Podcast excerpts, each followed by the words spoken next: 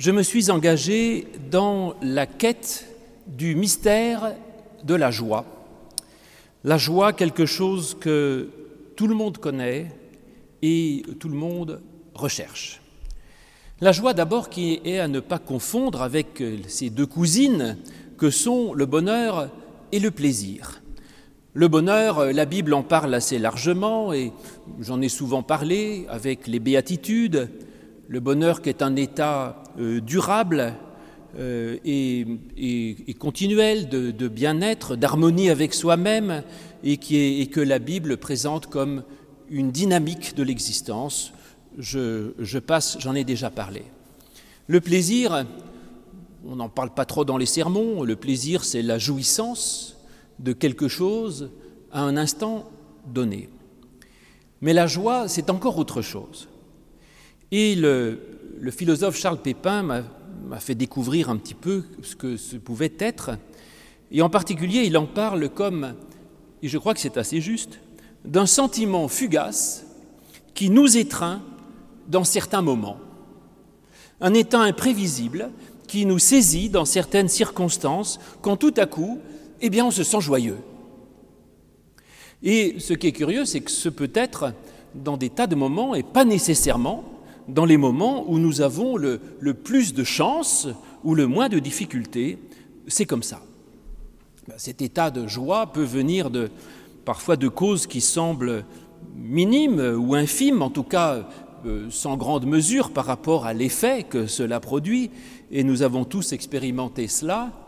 Par exemple, quand on a égaré un objet depuis longtemps et tout à coup on le retrouve. Ah, quelle joie joie assez étonnante qui d'ailleurs est évoquée dans la Bible, vous savez, dans ces, paraboles en Luc 15 de l'objet perdu et retrouvé, la femme qui, retrouve une pièce et qui est pleine de joie et qui invite ses amis. C'est une expérience que nous avons, mais ce peut être parfois un objet sans signification, ou même encore plus trivial. Vous avez déjeuné chez vous et vous dites j'ai plus rien, j'ai plus de dessert, plus rien. Vous ouvrez votre frigidaire, oh, il reste un exemplaire de votre dessert préféré. Joie intense, chance, bonheur. Joie signifiée par quoi? Par quelque chose qui, est, qui est peu de choses.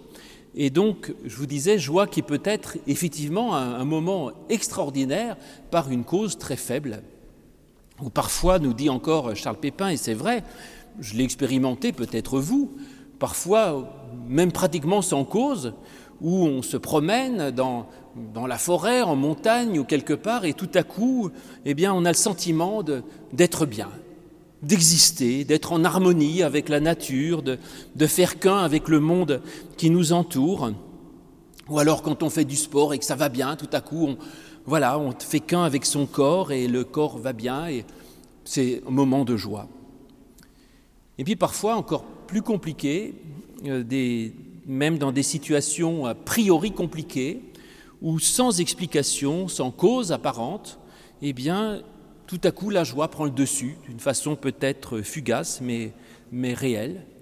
Et cette joie, on voit que ce n'est pas de se réjouir euh, que tout aille bien, mais c'est que tout à coup, malgré, les problèmes du monde, malgré les difficultés, il y a une sorte d'élan vital qui me pousse simplement à rendre grâce et ces moments de grâce, justement, parfois fugaces, sont des moments extraordinaires où tout à coup on est, d'accord avec tout. Vive la vie, vive l'existence, vive ma journée, vive tout. Je suis, dans la joie, je suis heureux, malgré la douleur, malgré tout ce qui ne va pas dans le monde. Eh bien, peu importe, je dis à ce moment-là oui à la vie. Et ça m'a replongé du coup dans la, la lecture de Nietzsche.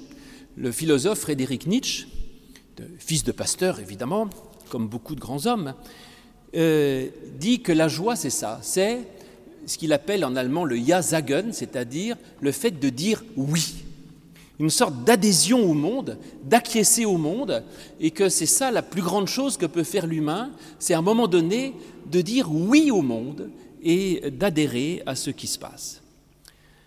Alors cette joie euh, n'a rien à voir avec le plaisir, vous en conviendrez. Parce que le plaisir, le plaisir, euh, il peut y avoir des plaisirs euh, tristes. Euh, le plaisir de celui qui boit du vin de l'alcool, le plaisir du drogué, et même le plaisir sexuel est un plaisir qui ne, procure pas nécessairement de joie, et même au contraire peut générer de la tristesse, de la culpabilité ou de l'angoisse. Donc ce n'est pas quelque chose qui provoque du plaisir, c'est tout autre chose. Et cette différence essentielle à faire entre la joie et le plaisir est, fondamentale par rapport à tous ceux qui, croient que, voulant rechercher euh, le, sentiment de joie, vont croire que c'est en cherchant les plaisirs qu'ils vont trouver de la joie, ce qui est évidemment faux. On peut augmenter les plaisirs, on peut acheter des voitures, on peut dépenser de l'argent, faire des vacances de rêve. Cela ne donne pas la joie. Ça n'a rien à voir. Je vous ai dit, la joie est d'un autre ordre. C'est juste un moment d'adéquation entre son être et le monde, euh, d'adéquation avec son propre être, où tout à coup on est heureux de vivre.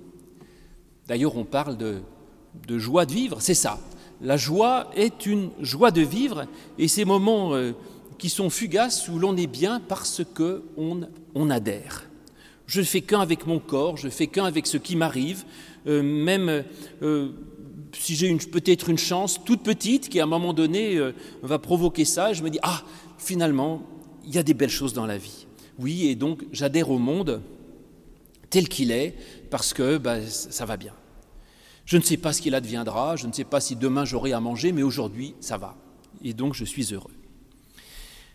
Alors tout cela me pousse à essayer de comprendre pour pouvoir trouver la source de la joie, parce que la joie, moi, ça me convient assez, mais comment faire en sorte de, de, la développer ou d'en être plus capable?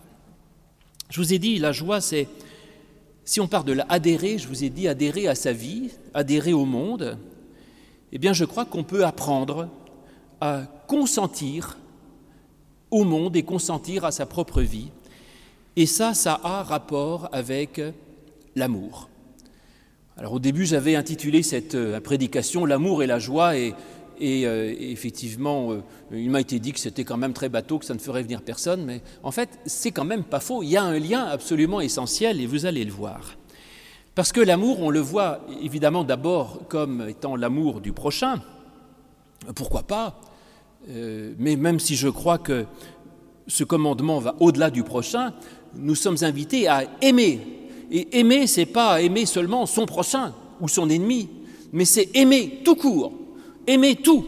Et l'Évangile nous invite à tout aimer, tout accueillir avec amour, les bons comme les méchants, et je dirais le bien comme le mal. Parce que aimer, c'est consentir à l'autre, c'est accueillir l'autre comme il est, c'est ça l'amour finalement. Accueillir l'autre, adhérer et dire oui à sa vie. C'est accueillir la vie de l'autre comme elle est et non pas comme je voudrais qu'elle soit. Et donc aimer, c'est accueillir l'autre comme une grâce. Ce qui suppose, je, conçois, un certain travail intérieur, parce que l'autre n'est jamais conforme à ce que je voudrais qu'il soit, mais tout à coup, je décide de consentir à l'autre. Alors ça, ça se fait naturellement dans l'état amoureux des adolescents, parce que l'amour est aveugle, et donc dans l'état amoureux, tout à coup, on trouve l'autre formidable et on adhère, on dit voilà, c'est merveilleux. Et malheureusement, ça ne dure pas. Et cet amour n'est qu'aveuglément, et l'amour adulte, eh bien c'est quand justement je choisis d'aimer l'autre, même les yeux ouverts. Et ça, c'est une vraie merveille, parce que ça, c'est durable, c'est structurel, je dirais, parce que je peux choisir d'adhérer à l'autre. Et l'amour, cet amour-là est source de beaucoup de joie. Je pense en effet que chaque fois que je me rebelle contre l'autre, euh, le bonheur, s'éloigne de moi et la joie s'éloigne. Et il n'y a de joie que dans l'amour. L'aigreur, la vengeance, la haine, les ressentiments ne sont que des sources de tristesse. Et donc, vous disais-je, il y a de la joie dans l'amour de l'autre, mais je vous ai dit, l'amour, c'est consentir à l'autre, mais c'est aussi consentir à soi-même. Quand l'Évangile dit tu aimeras ton prochain comme toi-même, attention, oui, il y a aussi d'apprendre à s'aimer soi-même, c'est-à-dire de consentir à sa propre vie, d'accueillir son existence et de décider d'y adhérer. Et ça, ça n'est pas si simple. Ça n'est pas si simple. Être capable de dire oui à sa propre vie, comme elle est. Et c'est là où j'ai été, je vous ai dit, mis en mouvement par la prédication de ma collègue Florence la semaine dernière, qui avait intitulé son sermon Choisir de vivre, choisis la vie. Et ce choisis la vie, c'est pas de dire il y a devant toi deux portes, une qui mène à la mort et l'autre qui mène à la vie, choisis la bonne porte. C'est de dire la vie est là. Choisis d'aimer ta vie. Choisis d'aimer de vivre. Choisis de dire oui à la vie. C'est ça le secret de la joie et du bonheur. Je choisis de dire oui à la vie en général, à ma vie, d'accueillir ma propre vie et même, je vous ai dit, d'apprendre à l'aimer. Et c'est là où, Nietzsche me semble absolument formidable, et, il développe ça euh, vraiment dans, de très longues lignes dans un livre qui porte très bien son nom, Le Gai Savoir, et aussi dans, dans toutes les, apophthegmes d'Ainsi parlait Zarathustra, où il dit que c'est ça le, but du, surhomme, c'est-à-dire de, de l'humain euh, au-dessus de tout, qui est d'être capable de dire oui et d'adhérer à son existence d'apprendre à aimer toute sa vie, aimer toute sa vie et d'y adhérer au bien comme au mal. Ça, c'est pas évident, mais c'est essentiel. Parce que aimer, c'est justement j'aime l'autre, j'adhère, j'accueille même le mal qui est en lui et ses défauts, et adhérer à sa propre vie, être capable d'aimer sa vie et même d'aimer le mal ou la souffrance qui s'y trouve. Et l'exemple que donnent les Nietzschéens, qui m'a semblé très juste, c'est celui des musiques. Euh, bien sûr, on aime les musiques joyeuses, mais on n'aime pas que les musiques joyeuses. Mais on aime aussi le, requiem de Mozart, ou j'aime la, la, passion selon Saint Matthieu de Bach qui me fait pleurer comme une madeleine. Et donc il y a une façon effectivement d'aimer les musiques joyeuses et aussi les musiques tristes. Et il y a moyen de, rendre, d'être par rapport à sa vie comme par rapport à la musique, et d'être capable euh, d'aimer sa vie en général avec ses moments de danse et ses moments de requiem, avec ses moments joyeux et ses moments tristes, ses moments euh, dynamiques et enjoués, et aussi ses moments euh, plus, plus difficiles ou délicats, parce que la vie peut être une harmonie et on n'écoute pas sans arrêt que des danses de village ou que des, musiques vulgaires et, bêtement joyeuses. On a besoin de tout. Et donc la musique tapageuse est fatigante. On ne peut pas non plus écouter que des requiem sans arrêt. Bon, ça deviendrait fatigant aussi. Mais c'est le tout qui fait la beauté de la vie. Et ça, je le crois très fermement. La vie est belle de la naissance à la mort. La naissance est belle et la mort peut être belle aussi, comme le Requiem de Mozart ou comme les Passions de Bach. Et apprendre à aimer sa vie, c'est aimer même le mal qui s'y trouve, au nom d'un principe qui dépasse tout cela, je dirais.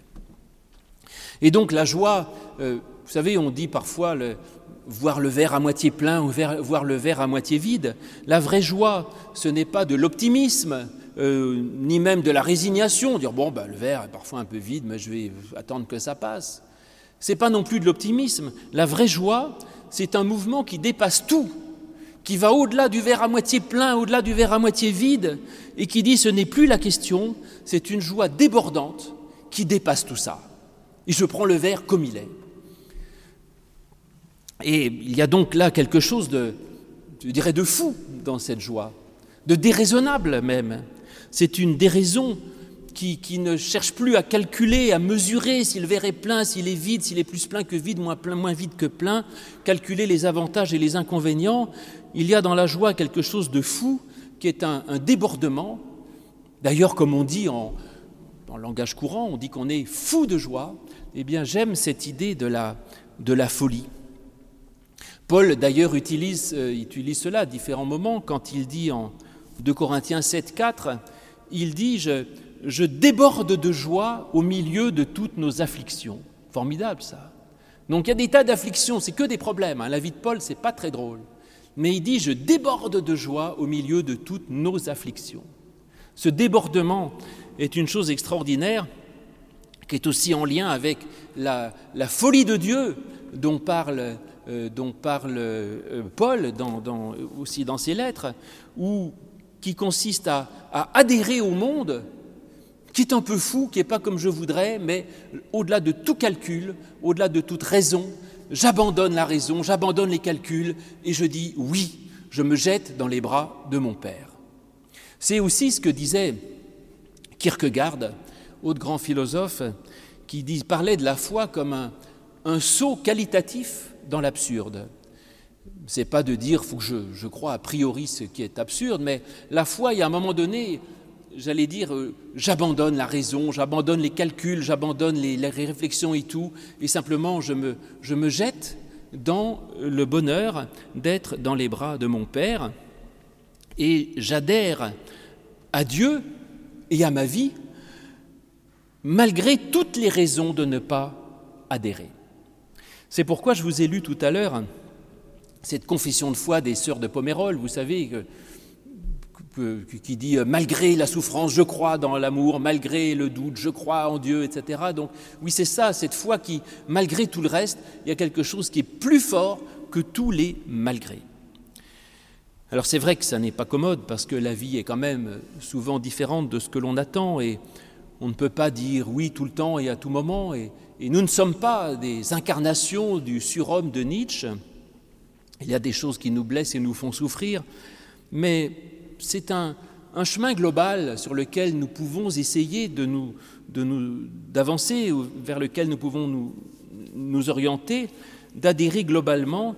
C'est une sorte de volonté a priori de vouloir adhérer. Mais donc ce oui nietzschéen, comme vous n'êtes pas venu pour écouter une prédication sur Nietzsche, est-ce qu'il y a un lien avec la foi, justement? Alors je suis embêté parce qu'au départ, j'ai pensé que la foi était plutôt un obstacle à la joie. En tant qu'elle est euh, projection et idéalisation. Et c'est vrai que quand je compare le monde avec ce qu'il devrait être ou pourrait être, eh bien ça me rend profondément triste. Si j'ai une vision du royaume de Dieu et que je regarde le monde, oh là là là là, je me dis, ben non, il y a du boulot. Et donc, il y a quelque chose de déprimant, il y a un risque plutôt de trouver dans la foi quelque chose de déprimant et qui risque de me, sortir du monde pour être dans le royaume de Dieu et du coup de ne pas être capable d'adhérer au monde. Donc il faut faire attention. La foi ne doit pas être un, moyen de me sortir du monde pour aller dans un monde imaginaire et fantasmé, mais euh, la foi, ça doit être, ne doit pas m'empêcher d'adhérer à la vie terrestre et simplement d'être heureux comme, j'allais dire, le pinson sur sa branche qui ne se pose pas la question du royaume de Dieu et qui chante parce qu'il est joyeux.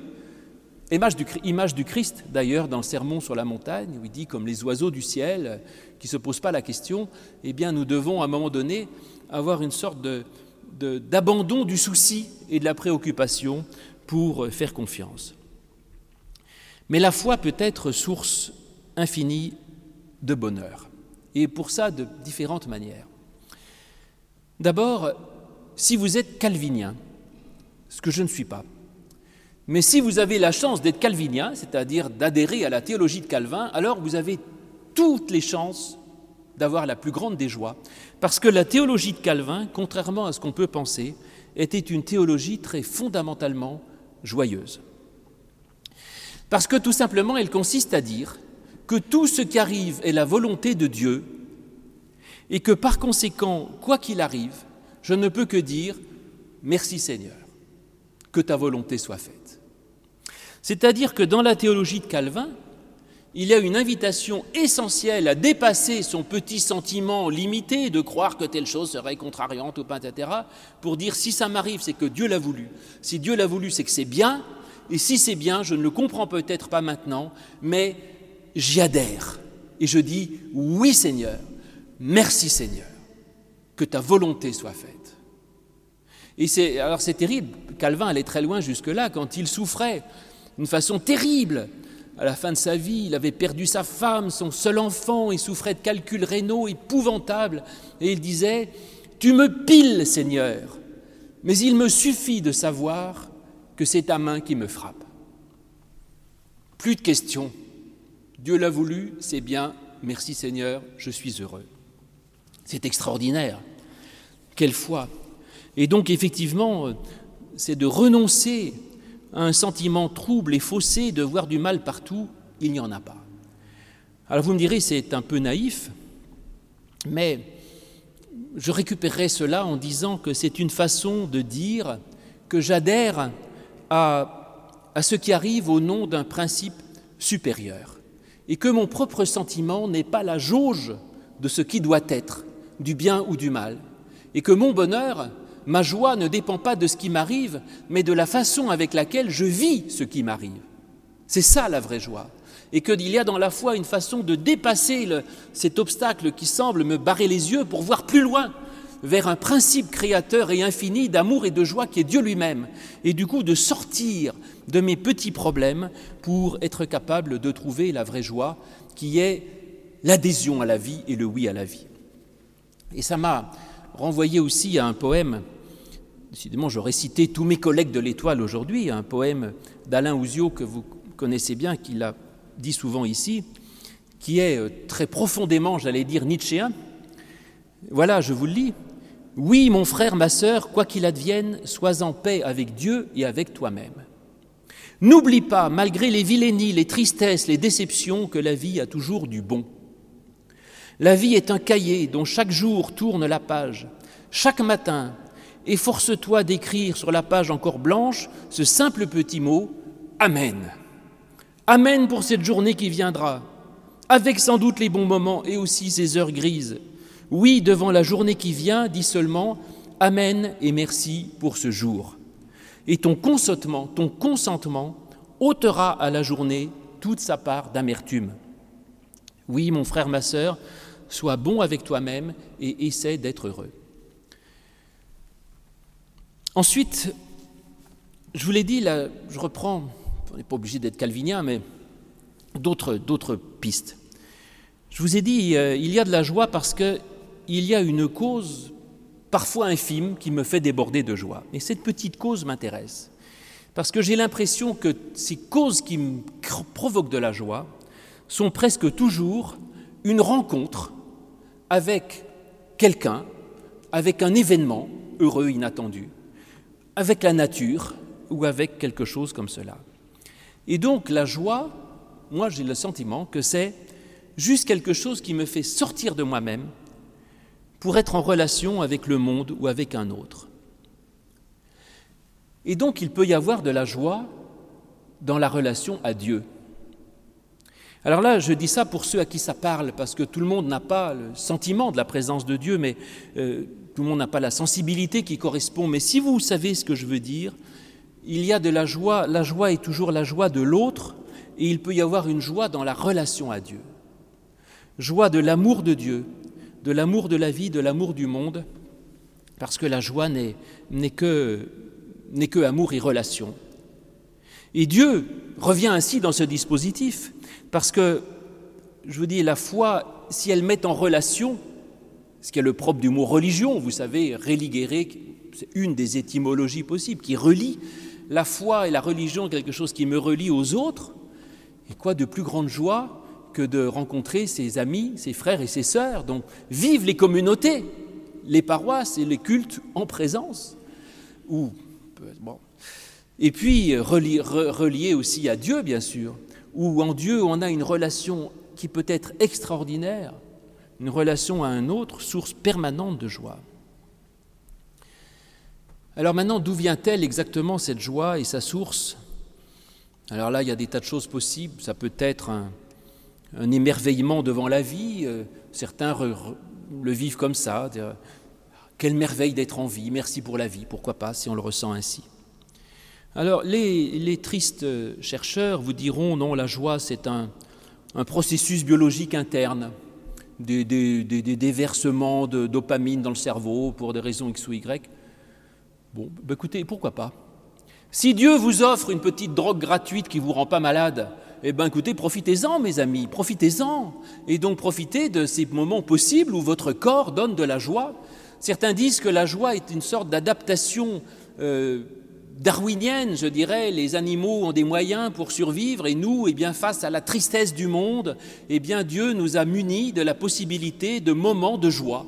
Eh bien, nourrissez-vous de ces moments de joie. C'est Dieu qui vous les offre, c'est la nature qui vous l'offre, et je ne vois pas pourquoi on s'en priverait.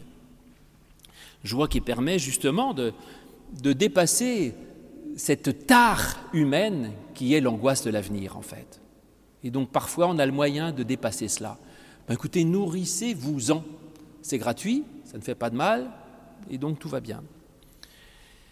Et puis, euh, la foi, je dirais, la, la foi peut-être, je vous ai dit, peut apporter de la joie si elle est adhésion au monde et si elle est adhésion au, au-delà du monde à un projet créateur d'un Dieu qui le dépasse. Mais pour être adhéré au monde, pour être bien dans sa peau, comme on dit, pour être bien dans le monde, encore faut-il être dans le monde. Et c'est pourquoi je, je, crois que tous les, théologiens ou les, les, religieux qui ont dit que pour être joyeux, il fallait se retirer du monde, ont tort. C'est faux. On ne peut pas être en paix avec quelqu'un si on s'en éloigne. Il faut être, pour être en paix avec le monde, pour être bien dans sa, peau, il faut être dans sa peau et donc être dans le monde et donc accueillir son corps. C'est la joie de l'accueil. J'accueille la joie et je reçois mon corps. Et puis, euh, si c'est une façon d'accueillir le monde, je vous ai dit, c'est aussi une manière d'accueillir plus que le monde. Parce que je crois que, j'ai déjà prêché cela, mais je crois que le monde est, sous-tendu par une puissance créatrice. Je crois dans un Dieu créateur, voilà. Une puissance créatrice que vous pouvez appeler comme vous voudrez. On peut l'appeler l'élan vital, comme disait Bergson, le, dynamisme créateur, comme disent les théologiens du process, ou, l'énergie créatrice, comme dit encore Bergson. Donc je crois qu'il y a dans le monde une puissance créatrice qui pousse le monde à être, qui pousse les bourgeons à, fleurir, qui pousse les oiseaux à chanter, qui pousse la vie finalement euh, dans, dans le monde entier, qui pousse la vie à surgir eh bien cette puissance créatrice, elle est à l'œuvre jusqu'au fond de vous-même. Et que le travail de la foi, c'est d'accueillir cette puissance créatrice. Et donc chaque fois que dans la foi, je me nourris de Dieu, je m'ouvre à Dieu, et c'est ça la prière, je m'ouvre à Dieu, puissance créatrice, puissance de surgissement de vie, eh bien je ouvre en moi les vannes possibles d'entrer la joie qui vient en moi. Et la foi, c'est cela, quand je vous ai dit, ce saut qualitatif, c'est à un moment donné de, de, baisser la garde, baisser la garde de ses raisonnements, de ses calculs, même de sa raison, et simplement dire oui à la vie. Et de baisser la garde contre ce Dieu, contre cette puissance créatrice. Acceptez Dieu dans votre vie.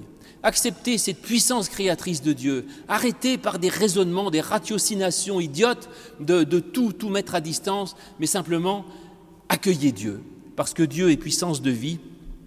Et c'est cela, être heureux, c'est se mettre en contact et en, symphonie avec cette puissance créatrice qui traverse le monde, je dirais comme, comme le, cheval qui galope fou de, joie et de bonheur sur la plage et qui, suit son être dans cette puissance de vie qui est en, en lui, eh bien en nous, si vous galopez pas nu sur la plage, euh, c'est pas notre nature, mais il peut y avoir en nous cette même puissance à l'œuvre qui nous transforme de l'intérieur pour peu qu'on la laisse survenir en nous.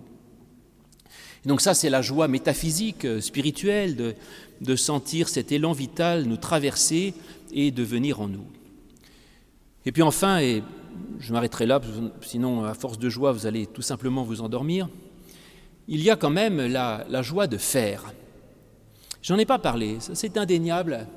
Il y a de la joie dans le fait de, de faire quelque chose, de réaliser un projet, d'apprendre, de, progresser, euh, d'aider quelqu'un. Joie d'une autre nature, mais, mais tout aussi essentielle. Et peut-être que j'aurais dû commencer par là, je ne sais pas. Parce qu'il y a dans la vie des moments pour recevoir et des moments pour donner. Et si la joie est relation, la relation n'est jamais en sens unique. Si la joie est amour, l'amour ne peut pas être durablement en sens unique. L'amour, c'est donner et recevoir. C'est aller et accueillir.